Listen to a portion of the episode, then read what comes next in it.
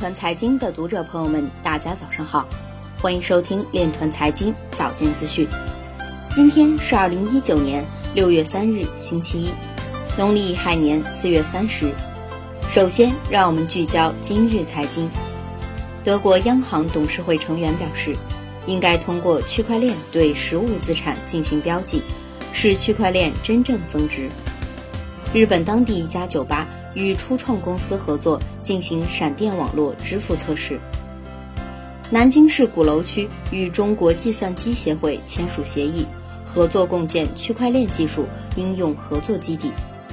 人民网表示，区块链技术应用正加速推行，在金融领域规模化发展仍存挑战。研究人员提出新的中继协议，可将比特币节点使用的交易带宽减少百分之七十五。腾讯区块链产品总监杨晨表示，区块链落地应用中有四点误区。华为区块链项目总监张小军表示，区块链界存在天生联盟属性等三点产业共识。日本加贺市开设电子行政专用网站，利用区块链技术进行认证。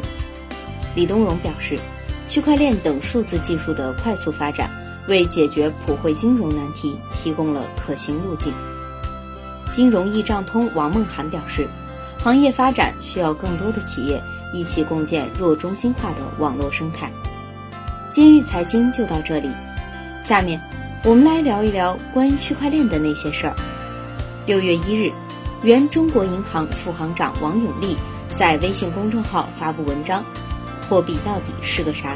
资深银行家王永利帮你理清概念。在文章中表示。比特币完全比照黄金的设计思路本身，却完全违背了货币发展的逻辑。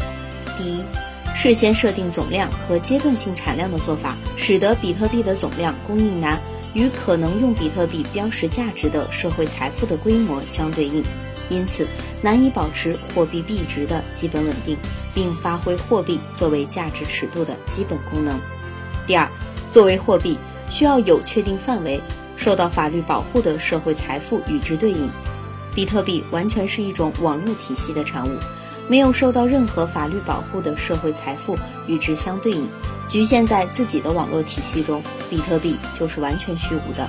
第三，比特币平台成为一个完全封闭的网络体系，难以配套解决现实世界交换交易的标的确权、合同执行、纠纷处理等问题，而且。由于目前尚未达成统一的共识和标准，跨链之间的交易很难处理，更不可能做到点对点处理。以上就是今天链团财经早间资讯的全部内容，感谢您的关注与支持，祝您生活愉快，我们明天再见。